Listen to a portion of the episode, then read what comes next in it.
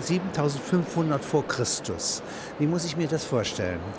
Äh, das müssen Sie sich so vorstellen, dass da die Jäger und Sammler tätig waren und die waren in Handelskontakten mit den anatolischen Bauern. Also der Ackerbau ist dort schon früher entstanden und ist als Idee nach Europa gekommen. Über eine Landbrücke? Über, genau, das war die Landbrücke, die es damals noch gab, bis ungefähr 6700 vor, ganz genau. Ja? Damals gab es die Landbrücke, denn man muss sich fragen, wie konnten die ihre Rinder, die, die paar Kolonisten, die nach Griechenland kamen, die aber dann nicht weiter nach Europa gingen, sondern in Griechenland blieben, wie haben die ihre, ihr Vieh rüberbekommen? Das kann man nicht über diese kleinen antiken Boote. Nein, diese ja.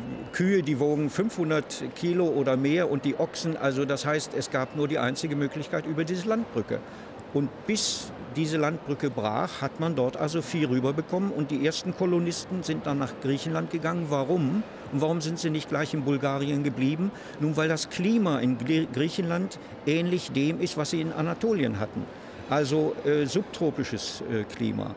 Und wenn man in die gemäßigte Zone will, dann muss man adaptieren. Das heißt, dann muss man also mit, mit neuen Arten experimentieren und wie gesagt, mit das Vieh das muss man anpassen und äh, das haben die nicht gemacht. Das haben dann die einheimischen äh, Alteuropäer gemacht, mit denen man Handel trieb. Und äh, diese Landbrücke, das ist das, was man Bosporus nennt heute. Sagen wir Oder mal, der Durchbruch ist der da. Bosporus. Ja. Da war ein Gebirge.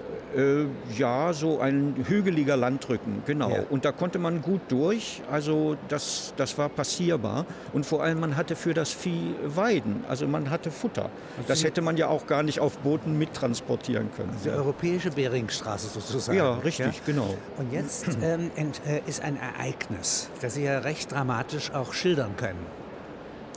Äh, Im Mittelmeer, ja, äh, das ja immer mal voll lief, ja, und dann wieder trocknete, ja, austrocknete ja. und so weiter, hat, ist salzhaltiges Wasser im Übermaß. Ja, ja genau. Erdbeben sind an dieser Stelle, ja, wo das Gebirge hier, das Schwarze Meer, ein Süßwassersee vom Mittelmeer trennt, häufig. Also das ist eine der seismisch aktivsten Regionen der Welt. Also ständig ist, sind da Verschiebungen, ja. Und eine Mischung von Erdbeben und Tsunami ja, ja richtig. Äh, führt jetzt dazu, dass eine Riesenwelle, ja, wie hoch schätzen Sie die? Äh, also da mag ich nicht spekulieren, aber Nein. jedenfalls muss sie im Zusammenwirken mit einem Erdbeben so stark gewesen sein, dass sie diesen Durchbruch also äh, bewirkt hat. Und, und die Wassermassen überwölben jetzt den Süßwassersee. Richtig, genau. Also der, der auf der Tiefe anderen Seite ist der heute noch.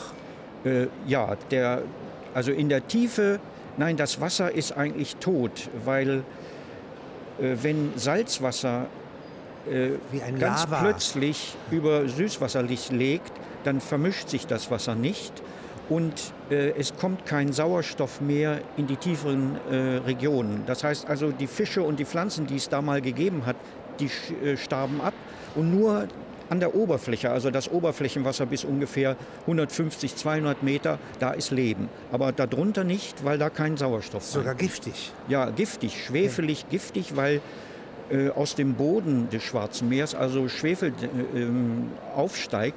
Ja, und der kann nicht entweichen und der bleibt da und vergiftet das Wasser immer mehr. Das war die größte Ökokatastrophe, die man sich denken kann. Und dieses Überwölben, ja, diese, das ist die Sintflut. Das ja? ist die Sintflut, die dann also nachhaltig in den Mythen gewirkt hat und bis in und die, die biblische Ufer äh, bestreicht, ja, ja weit richtig, ins Land hinein. Genau. Man ja? hat vor der Küste von Bulgarien Bohrungen angestellt und hat festgestellt, also ich weiß nicht, wie viel hundert Meter weiter raus man also gebohrt hat. Und der Bohrkern, den kann man ja heutzutage sehr sorgfältig untersuchen mit Pollenanalysen und so weiter. Da hat man festgestellt, da gab es Wald, aber auch Felder und da wurde schon was angebaut. Und das wurde überflutet. Und die Menschen mussten sich zurückziehen. Und da weiß man sogar, wohin die sich zurückgezogen haben, nämlich in die Region von Varna. Und haben dann neu angefangen. Das waren also die Gebeutelten, die also nicht aufgeben wollten. Und die haben sich dann in Varna äh, niedergelassen. Und Varna ist eine der aktivsten Regionen Alteuropas gewesen. Da gab es eine alte Handelsstraße von der Ägäis bis äh, in die Ukraine hinein. Und deshalb war Varna auch ein sehr attraktives Zentrum. Und durch diese Wassernot gebeutelten Menschen, ja. ja. nicht, die haben sozusagen im Kopf jetzt ihre Arche Noah. Ja? Richtig. Die werden erfinderisch. Ja? Richtig, die sagen sich, wir müssen bessere Technologien uns schaffen, damit wir also äh, besser solchen Naturereignissen standhalten können. Und die Götter und unsere Statuen halten die Erinnerung aufrecht. Richtig. Ja? Nicht? Wir werden es nicht vergessen. Genau, und die waren höchstwahrscheinlich sehr, sehr, äh, die waren sehr aktiv und progressiv und fortschrittlich, was ihre Technologien anbelangte, aber äh, was die Religion anbelangte, waren sie wahrscheinlich sehr traditionell und haben äh, diese rituellen Formeln möglichst lange beibehalten. Weil und, die und Pranke der Natur ist auch alt. Ja, ja? richtig. Und die, äh, vor den Göttern muss man sich fürchten, wenn sie wie eine Tsunamiwelle richtig, ja? äh, so kann man die das Vorfahren sehen. überschüttet haben. Und man muss sehen, dass man sie, dass man ihnen immer wieder bestätigt, äh, wie wichtig sie sind und dass man Schutz äh, nach Schutz fragt und dass man sozusagen die Kommunikation möglichst exakt ausführt. Und da ist wieder das Element der Schrift. So das, was die Rabbis in, äh, äh, überliefert haben, nämlich dass in der, Noach, äh, in der Arche Noah Schriftrollen ja, transportiert wurden. Umgekehrt war es. Die Flut ja. löst die Schrift aus. Richtig. Weil es die, plötzlich so wichtig ist zu memorieren. Richtig, genau. Ja. ja. Und vor allem, wenn man Definitionen von Schrift, wie sie heutzutage auch ähm, mehr berücksichtigt werden, sich anschaut, der Mensch war schon von Anfang an viel flexibler.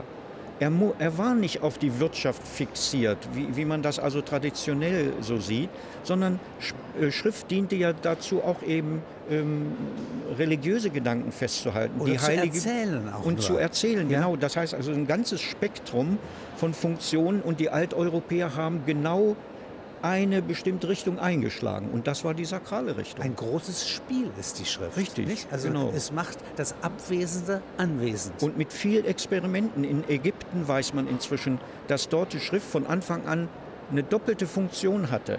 Sie hatte religiöse Funktion, die man auf den Grabstatuen in den Abydos-Gräbern gefunden hat. Und sie hatte auch schon administrative Funktion. Da haben sie also eine Ambivalenz. Beides war von Anfang an da. Und in Europa haben sie die, den sakralen Bereich und in Mesopotamien hat man dann wieder eine andere Richtung eingeschlagen. Also eine, wenn man so will, eine der wichtigsten äh, Lehren, die man aus Alteuropa ziehen kann und was mir am Herzen liegt, ist zu zeigen, Zivilisation ist ein Variationsmodell. Es gibt nicht nur einen Prototypen, sondern die Menschen waren in verschiedenen Regionen unter den gegebenen kulturellen Bedingungen so findig, dass sie verschiedene Modelle geschaffen haben. Sie basteln und, an ihrem genau. Schicksal. Und Alteuropa ja. ist nun zufällig nach der Chronologie das älteste dieser Experimente. Und wenn Sie jetzt mal einen Tauschvorgang beschreiben, der geht ja noch nicht mit Geld. Nein. Sondern ähm, wenn ich ein Geschenk gebe, ja, dann mache ich den anderen auch abhängig. Richtig, genau. Er kriegt ein Stück von mir und nimmt mich mit, mhm, ja, genau. und ich kriege ein Stück von ihm und seiner Aura. Und wenn er das zu Hause anschaut, dann erinnert er sich, wer ihm das gegeben hat und mit dem treibt man dann gern Handel. Ja, so, dass das der Anfang der Gesellschaft ist. Ja? Genau. Also ein Mensch bestätigt den anderen, dass er ein Mensch ist, Nachbar ist, Gast sein kann. Und ja? dass man in den Gemeinschaften untereinander sehr viel Sozialkontakt hatte und auch natürlich ja diese als Handelskontakte. Agrarier braucht. Ganz ja? genau. Ein Jäger braucht das so in dem Maße nicht. Nein, und die Donau, das war die große Wasserstraße, über, der, über die der Verkehr lief und die Nebenflüsse. Wenn das nur Waldgebiet gewesen wäre, dann wäre die Kommunikation überhaupt nicht so gegangen. Und das haben die ausgenutzt. Insofern diese, dieser Ausdruck, den ich da verwende, Donauzivilisation, der, den ich synonym verwende zu Alteuropa, das ist die ältere Bezeichnung, aber damals wusste man noch nicht, dass das eine eigentliche Zivilisation ist.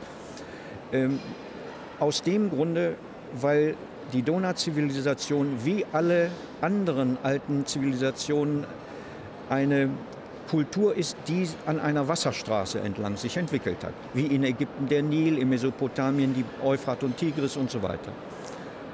Sozusagen der kleine Nil. Der kleine Nil, ja, wenn Sie so wollen. Oder der große ist ja nun auch schon ziemlich lang. Ja. Wobei sozusagen ein Erfahrungstransfer dann stattfindet nach Süden auch. Ja. ja nicht? Auch nach Anatolien zurück. ja? Richtig. aber bis äh, Kreta. Es gibt einen Anatol, also einen türkischen Archäologen, der hat sich jahrelang gewundert, wie es denn sein kann, dass er in Anatolien, wo er gräbt, äh, Keramik aus Europa findet, aus Windscha. Also von der Donau, die muss die ganze Donau entlang gegangen sein oder transportiert worden sein und die landete bis nach Anatolien. Also bis dahin hat die alteuropäische Zivilisation ausgestrahlt. Jetzt gibt es also drei Ereignisse, die gewissermaßen äh, diese Evolution, diese kulturelle Evolution ja, äh, anstoßen. Das eine, mhm. erste war die Sintflut, ja. der Schock. Ja. Das zweite ist die kleine Eiszeit. Was ist das? Also das ist eine Verschlechterung des Klimas, das die Leute also nochmal sozusagen auf sich zurückgeworfen hat. Eine Nacheiszeit. Eine Nacheiszeit.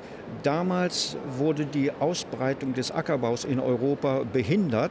Damals gab es schon Ackerbau in Nordgriechenland muss und zum Teil Auswege in Bulgarien. Finden, muss man genau. robuste Getreidesorte. Und es kann gut sein, dass damals die Experimente mit äh, Getreidesorten, mit Gemüsesorten und, und mit Vieh, mit resistenzfähigem Tröstung Vieh, durch Alkohol.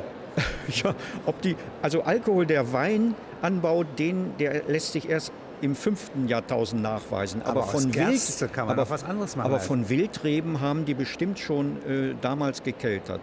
Von Bier. Ja. Äh, dafür gibt es aber keine Beweise, nur man kann es annehmen, also wenn die so ansonsten so findig waren. Gut, also das war eine Behinderung und deshalb ist der Ackerbau in der Zeit nicht so vorangeschritten in äh, Südosteuropa. Und dann kam die Erwärmung. Das ist äh, die dritte Phase, 5800 vor Christus, da kam eine plötzliche Erwärmung. Und das hat den Durchbruch ähm, eine treibhausmäßige Erweiterung der Zivilisation. Eine, eine Erweiterung, genau. Und dann ging, äh, breitete sich der Ackerbau bis äh, weit in den Balkan aus. Und zur gleichen Zeit trocknete das Gebiet in Anatolien aus, sodass also äh, alte Städte wie äh, Çatalhöyük und Hacila verlassen wurden, weil also die ganze Gegend austrocknete. Das sind Gesellschaften, die recht egalitär sind. Das also stimmt. Ein ja. Bodenbearbeiter ist dem anderen gleich. Ja, und ja? vor allem, wenn man Handel treibt, dann hat ja jeder seinen Vorteil dann gibt es gar keinen Grund, dass man eine Elite schafft, die irgendwie alles organisiert. Das können diese Menschen, die kleinen Gemeinschaften, die Kaufleute unter sich machen. Ein Zeichen für friedfertige Gesellschaften. Das ist wahr. Und ja? äh, Archäologen, die sehen sich die Fundschichten in Siedlungen an und stellen dann manchmal fest, aha, da gibt es eine Ascheschicht. Und dann wissen sie, das ist also ein Zeichen für äh, Zerstörung.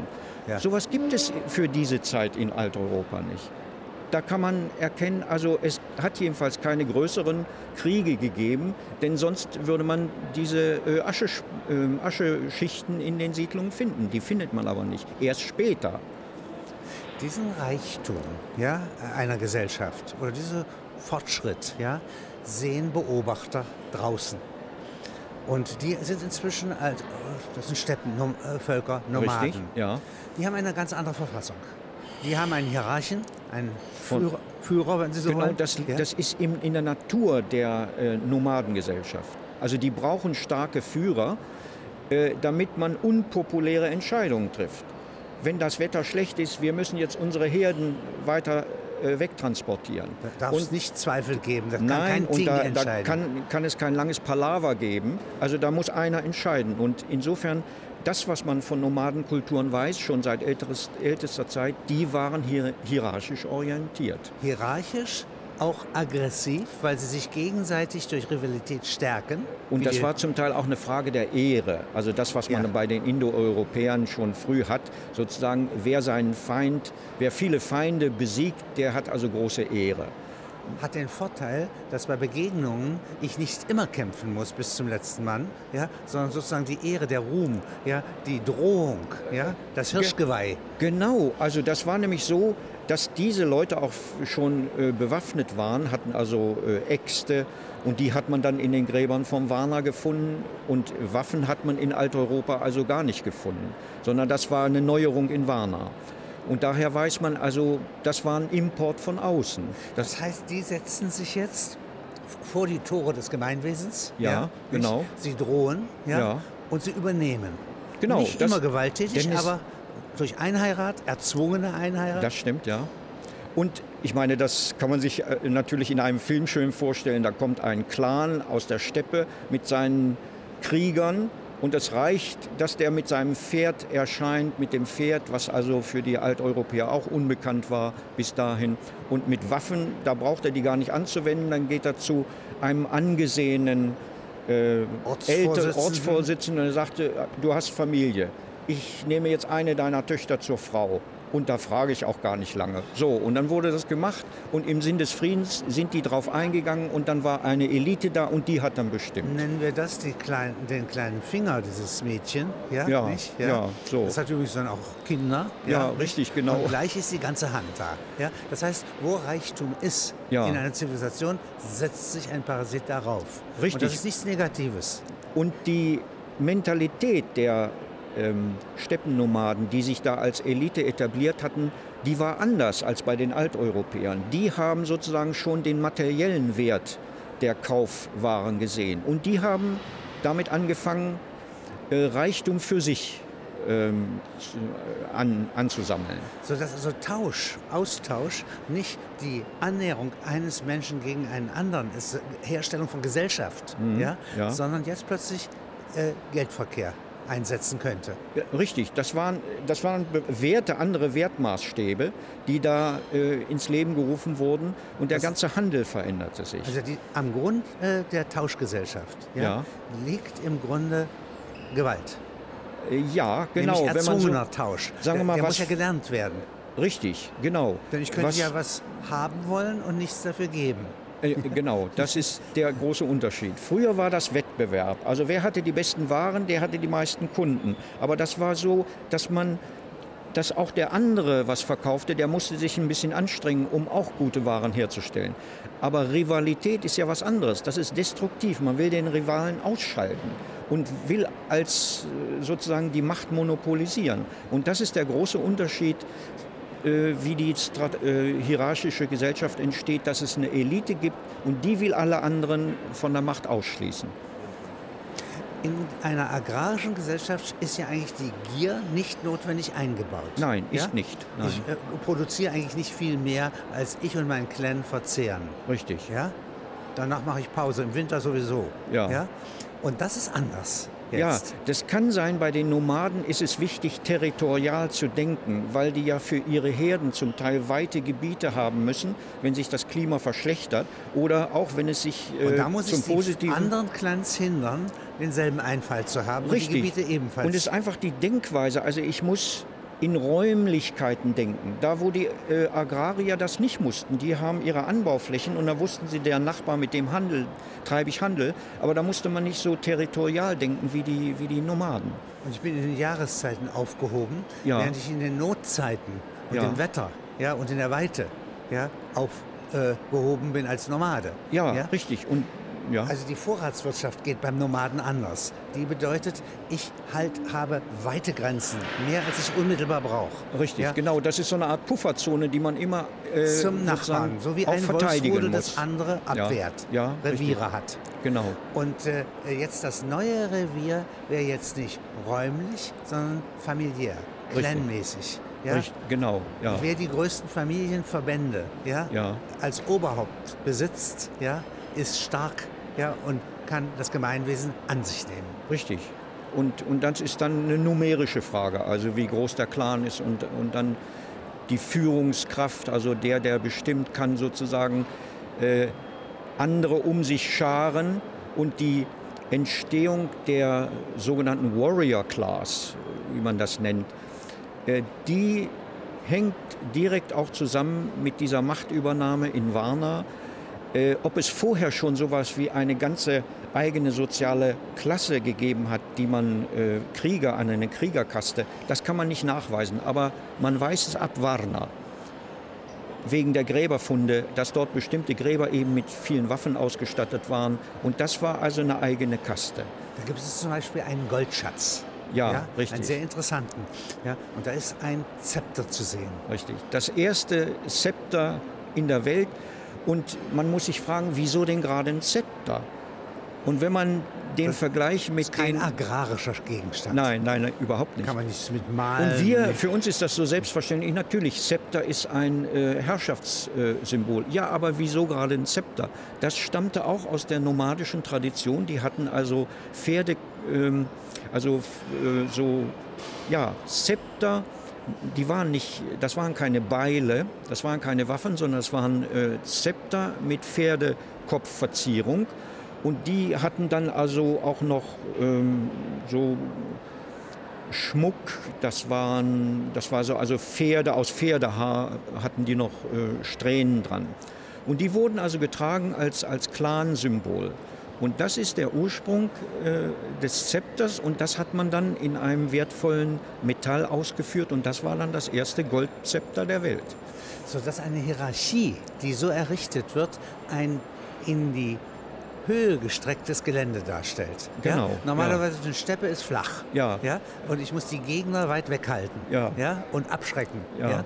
Und jetzt gehe ich nach oben. Ja, und muss meine Und Autorität wirklich... Mach das auf Vorrat. Ja, ja. Also äh, gewissermaßen gestapelte Steppe. Ja? Das ist ein Zepter, das ist ein Thron. Ja? Gestapelte Steppe, ja. ja. Aber das kann man wohl so sagen. Ja. Denn, äh, und sich über die Ebene erheben. Und ja. Mhm. und sich dann über die anderen erheben und Ja, die genau. arbeiten mir zu. Und die Ähren ja, des Agrariers, ja, das sind die Köpfe der Menschen, die für den Herrscher arbeiten. Ja, ja, genau. Und das sind ja viele Ehren, ganz genau. Und das Ja. ist also die Mehrheit. Und der, der das Zepter hat, ist nur einer und der schart dann sozusagen äh, Das einer. haben die Nomaden jetzt wieder, ja, die Eroberer, ja, Ja. von den Eingesessenen gelernt. Das, Ja? ist, das stimmt. Also die waren auch flexibel. Die haben gemerkt, also hier nur, wir können unsere, also unsere nomadische Lebensweise kaum aufrechthalten. Natürlich hatten die Vieh und in Transsilvanien, da gab es auch dann äh, Weidegebiete und, und äh, südlich der Donau in der Dobrudscha. Und da sind die auch hingegangen. Aber sie mussten sich auch umstellen. Und vor allem dann kamen natürlich auch weitere Nomaden aus der Steppe, nachdem also sozusagen die Elite etabliert war am Rande Alteuropas. Dann kamen weitere und die Wollten sind sich draufsetzen. draufsetzen, beziehungsweise da gab es wahrscheinlich auch Rivalität und sie gingen weiter ins Donautal und in andere Gebiete. Und das war dann der Prozess der Indogermanisierung. Wie entstehen jetzt diese mesopotamischen Megastädte?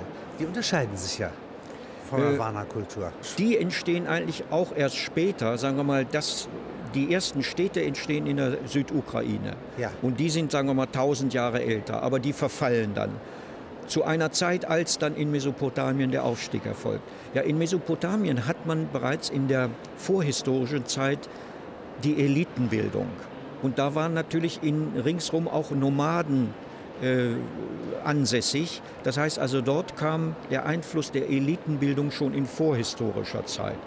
Und die Städte wurden so organisiert, dass also die, die äh, Siedlung war und in der Mitte war dann der Tempel. Und das Oberhaupt war in der alten Zeit ein, ein Gottkönig. Das heißt, er hatte politische Gewalt und er hatte sakrale Autorität. Das trennt sich dann wie Papst Kaiser später. Ja, genau. Das, das trennte sich erst später. Lange Zeit war das sozusagen ein sakraler König. Und insofern sind die Siedlungen äh, so gebaut, dass man also in der Mitte das Machtzentrum hat, was gleichzeitig das sakrale Zentrum ist. Und diese Städte, die entstehen ungefähr die ganz alten äh, rund 3500 vor. Und das ist, sagen wir mal, 1000 Jahre nachdem in der Ukraine dort die ersten Städte entstanden waren. Die äh, Sage von äh, Troja mag doch mit solchen Städteformen zu tun ha haben. Äh, Troja ist ja offenkundig größer als jede einzelne Stadt in Griechenland. Richtig. Troja wurde ungefähr um 3000 vor gegründet und da sind noch Einflüsse aus der Esero-Kultur in Bulgarien. Also die ersten Impulse kamen noch von Alteuropa. Und dann gab es ähm, verschiedene Schichten, also Troja 6, Troja 7 bis in die Antike und Troja 2. Das war die äh, alte Stadt, die also in der Ilion, so wird Troja ja genannt bei den, also in der Ilias. Und das war dann die große Auseinandersetzung zwischen Mykenern und Trojanern. Aber Mykene besteht aus kleinen Gemeinwesen, ja? Ja, das war-. Ja, das waren kleine Königreiche. Kleine da war also die Idee der Elite erhalten und der äh, straffen hierarchischen Führung.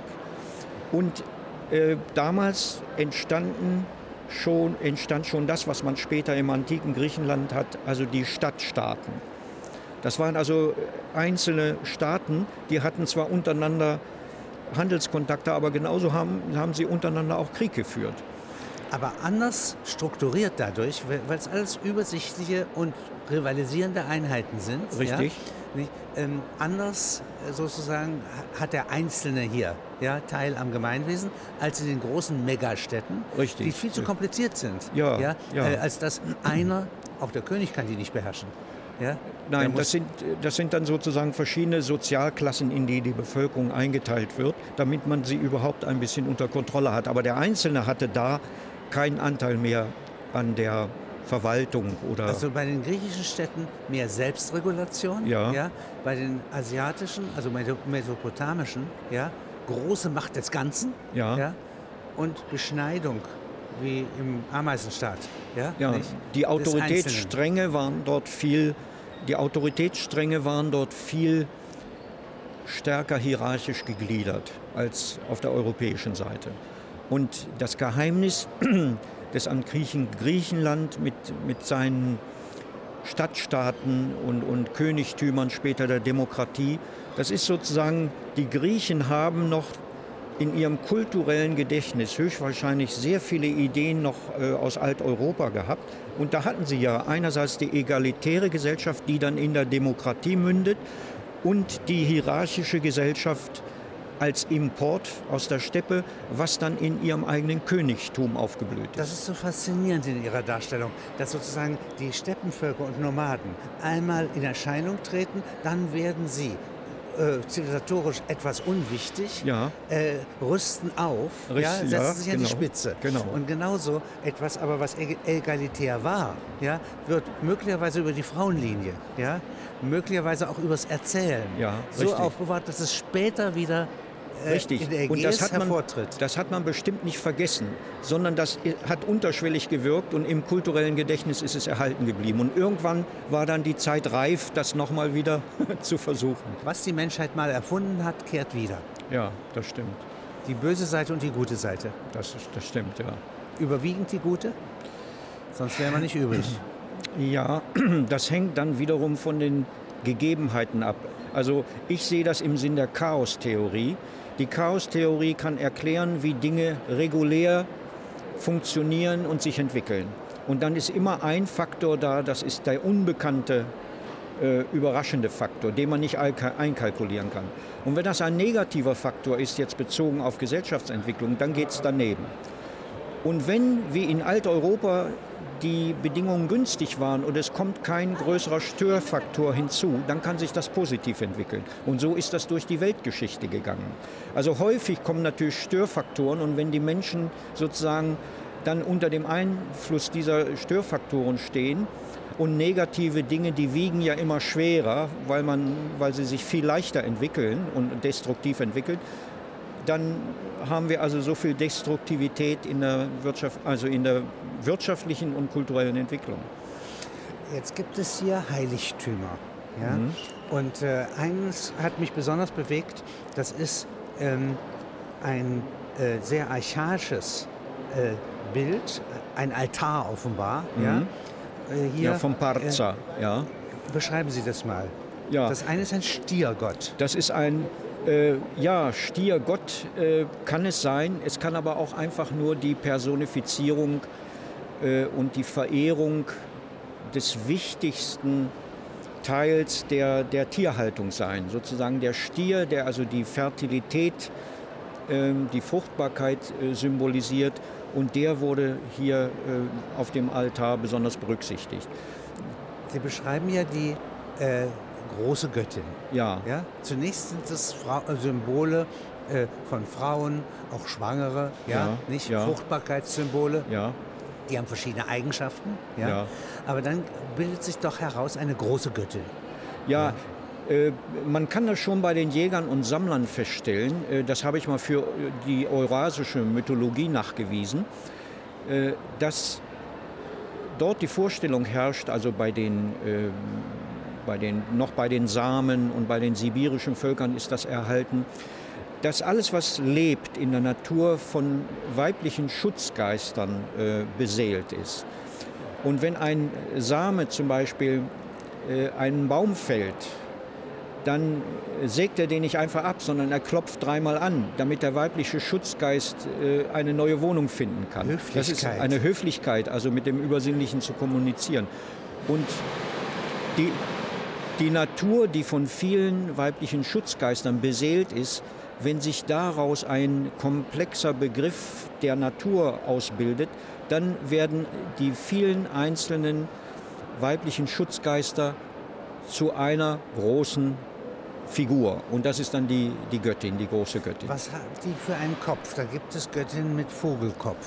Äh, richtig, da sieht man ja noch die Verbindung mit der Natur. Da, die Menschen damals haben verstanden, dass alles Leben untereinander äh, verbunden ist, dass die Menschen nicht getrennt sind von den, von den Tieren und dass alles nicht von der Natur, also von den Bäumen und, und, und von den Blumen äh, getrennt ist. Und äh, die Idee des weiblichen Schutzgeistes in einem Vogel, die geht dann als Attribut ein in die Gestalt der Göttin und deshalb hat sie dann einen Vogelkopf. Eine Göttin mit dem Schlangenkopf. Oder eine es. Göttin mit dem Schlangenkopf, genau. Oder mit. Flügeln. Ja, Ja, genau. mit Flügeln? Ja, genau. Mit Flügeln? Auch, auch mit Flügeln, ja. Figurinen, wo die Arme nicht Arme, sondern Wie Engel. Äh, sondern ja, wie Engel, ja, so könnte Ja. man das sagen. Ja. Ein früher Engel, ja, mit Flügeln, ja. Ähm, wenn Sie da äh, jetzt die Stierköpfe einmal heranziehen, also der, es ist ja kein Zufall, dass später in der kretischen Mhm. äh, Mythologie der Minotaurus eine Rolle spielt. Ja. Halb Stier, halb Mensch. Ja. Äh, der Stierkopf ja, äh, tritt hervor. Natürlich die große Göttin, wenn sie Fruchtbarkeit symbolisiert, dann braucht die natürlich einen Partner sozusagen für die Fruchtbarkeit. Und das ist dann sozusagen der männliche Partner. Das heißt, die hat einen Partner, der aber nicht gleichgestellt ist als selbstständiger großer Gott, sondern das sind sozusagen Nebenfiguren, die also ihre eigene Fruchtbarkeit bedingen.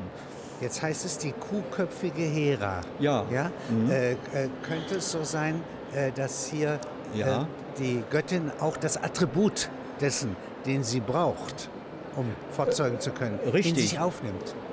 Ja, es ist so, Es dass ist sie nicht mehr in nur weiblich. dass sie in verschiedenen, äh, wie man sagt, Erscheinungen, Epiphanien auftritt.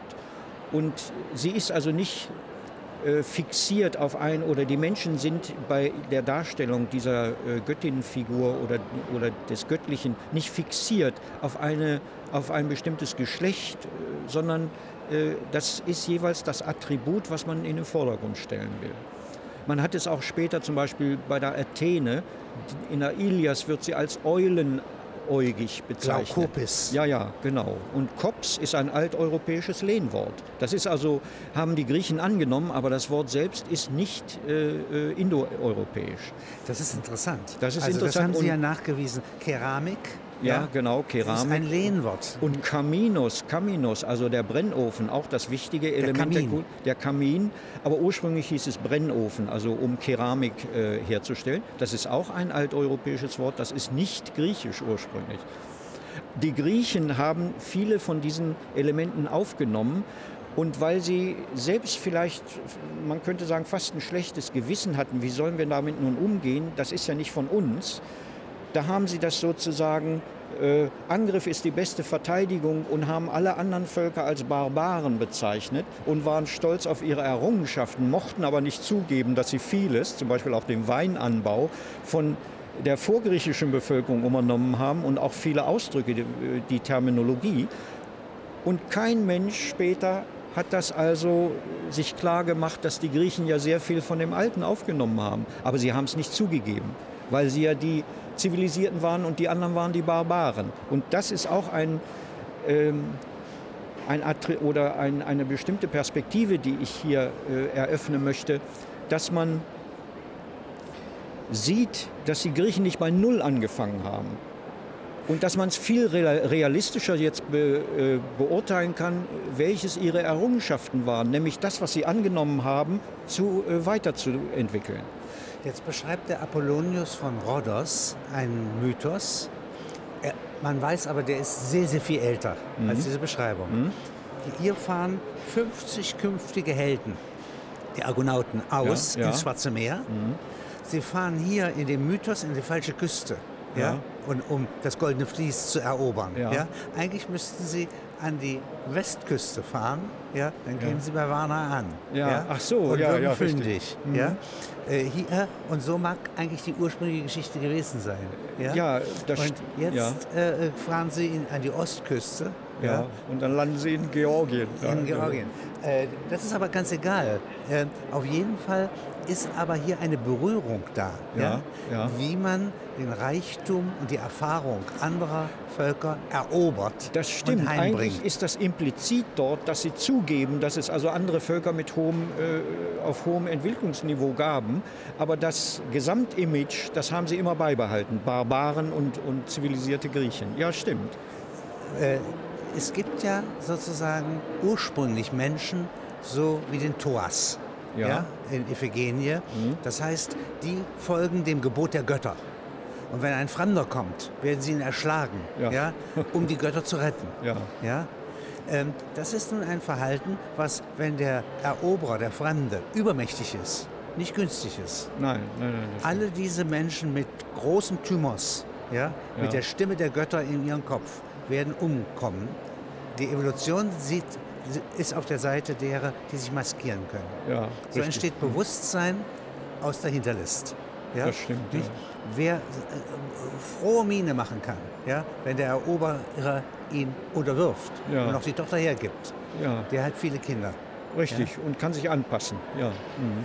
Ähm, wenn das so ist, ja, äh, dann ist die Maske ja etwas ganz Wichtiges. Richtig. Sie zeugt ja davon. Ja? Und hier haben Sie eine Maske, wenn Sie die mir mal beschreiben. Sieht Ja. aus wie ein Fuchs. Ja, Maske aus Ton. Ja, das ist eine Totenmaske und ähm, die, da weiß man, dass die also als Maske existierte. Die wurde aber nicht getragen, weil sie zu groß war und zu schwer war. Aber es gibt andere Masken dieser Art, äh, etwas in kleinerem Format und leichter und die wurden getragen. Und so kann man annehmen, dass damals schon diese Verhältnisse äh, theatralisch umgesetzt wurden, dass es damals schon ein, die Anfänge eines Theaterwesens gegeben haben mag und die hingen dann zusammen mit religiösen Festen und anlässlich solcher Feste wurden dann Aufführungen gemacht. Und spannend ist das nicht für Leute der urtümlichen äh, Gebrauchsart des Gehirns ja, Ja. und des Gemüts, ja, sondern wenn das sich spaltet. Ja, Ja. Und der Unterworfene ja, wird jetzt, der Knecht, ja, kann Herr werden, ja, wenn er sich verstellt. Ja. nicht? Oder wenn er sich maskiert oder verkleidet. Ja, also- Oder als Kuckuck, ja, Ja, richtig, die ja. Kaiserin schwäng- schwängert. Ja? Das sind Sachen, ja, die sind der Ursprung des Theaters. Das stimmt, ja. So wie Bewusstsein da ist, brauchst diesen Ausgleich. Ja? Die ganzen Lügen ja, Und- werden dann nochmal gestapelt im Theater. Und es reicht ja schon aus, wenn durch Wettbewerb, der ja sehr konstruktiv sein kann, trotzdem Stress entsteht. Und diesen Stress baut man ab. Und der wird dann rituell sozusagen abgebaut. Hier haben Sie Schrift und Sie beschreiben hier Schriftbilder, die abgeleitet sind wie die Hieroglyphen ja, aus sagen wir mal, zwei Augen und einem. Ja, Gesicht. ja, aus figuralen. Elementen. Ja, das stimmt.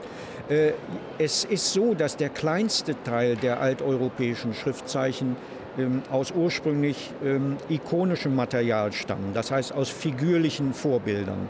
Und hier kann man das gut sehen, das Augenpaar, das also in verschiedenen Keramiktypen auftritt und offensichtlich war das sehr wichtig, äh, die Idee äh, des Blicks äh, oder des Augenpaars. Also ich meine, man hat ja auch das Auge in der, in der türkischen Tradition, das den bösen Blick als Amulett abwehren soll. Das ist dann einfach nur die Darstellung eines Auges. Und es kann gut sein, dass aus solchen figürlichen Vorbildern dann diese Schriftzeichen sich konventionell als konventionelles Schriftzeichen eingebürgert hat. Und jetzt gibt es Zeichen ohne Bedeutung. Das stimmt. Zeichen mit Bedeutung sehr wohl. Bedeutung Äh, sehr wohl, äh, aber da kann man keine äh, figuralen Vorbilder erkennen. Das heißt aber nun nicht, dass diese Zeichen alle ganz abstrakt sind. Zum Beispiel für das V-Zeichen wird angenommen, das könnte im Zusammenhang stehen mit dem Schamdreieck. Solche, es gab schon Figurinen, äh, gleich nach der Eiszeit, wo dieses V-Dreieck so auf dem Bauch äh, äh, geritzt worden ist. Und später bei den Figurinen äh, in Alteuropa ist das auch häufig, also gerade das auf dem Bauch. Und zum Beispiel Gimbutas, die ja die Idee von Alteuropa äh, ins Leben gerufen hat, die geht davon aus, das wäre ein Logogramm für die Göttin. Wo ist die Typik der Entwicklungsschübe? Eine Katastrophe?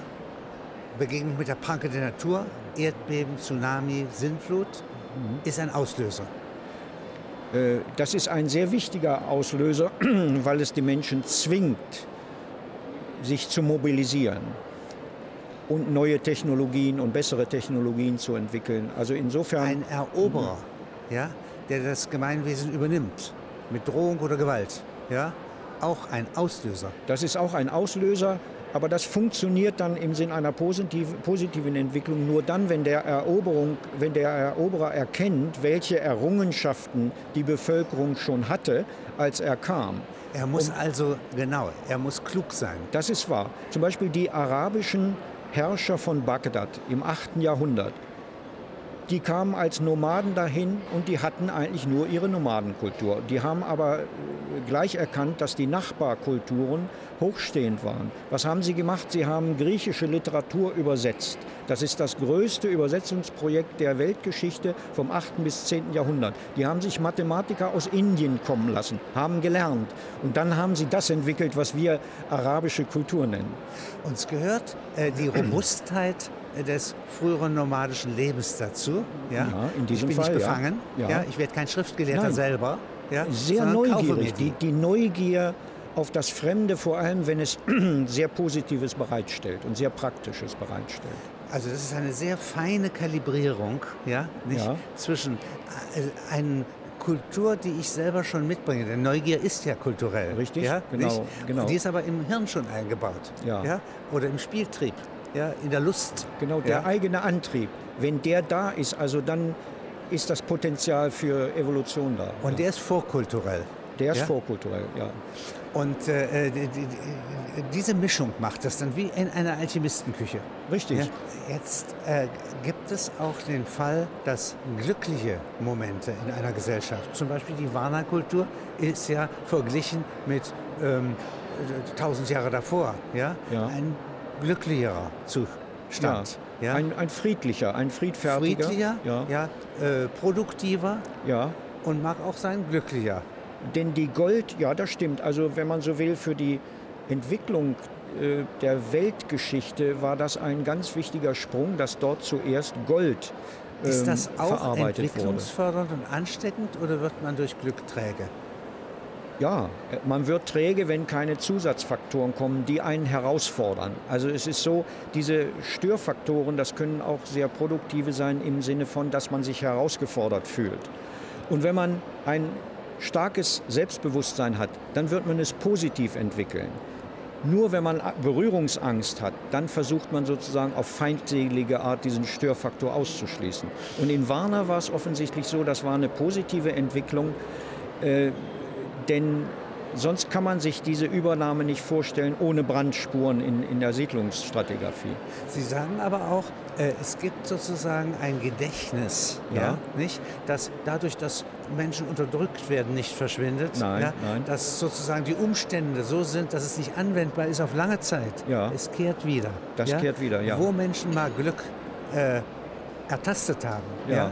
Dann wird auch diese glückliche Dimension wiederkehren. Und Sie werden sich nicht ausreden lassen. Das ist die Utopie. Richtig. Inzwischen weiß man auch mehr darüber, wo der Stoff der griechischen Mythen herstammt. Der stammt also äh, zum Teil auch aus Alteuropa und ist dann nur einfach neu in transformierter Form. Also das goldene Zeitalter hat es nördlich von unseren Sitzen schon mal gegeben. Das hat es schon mal gegeben, richtig.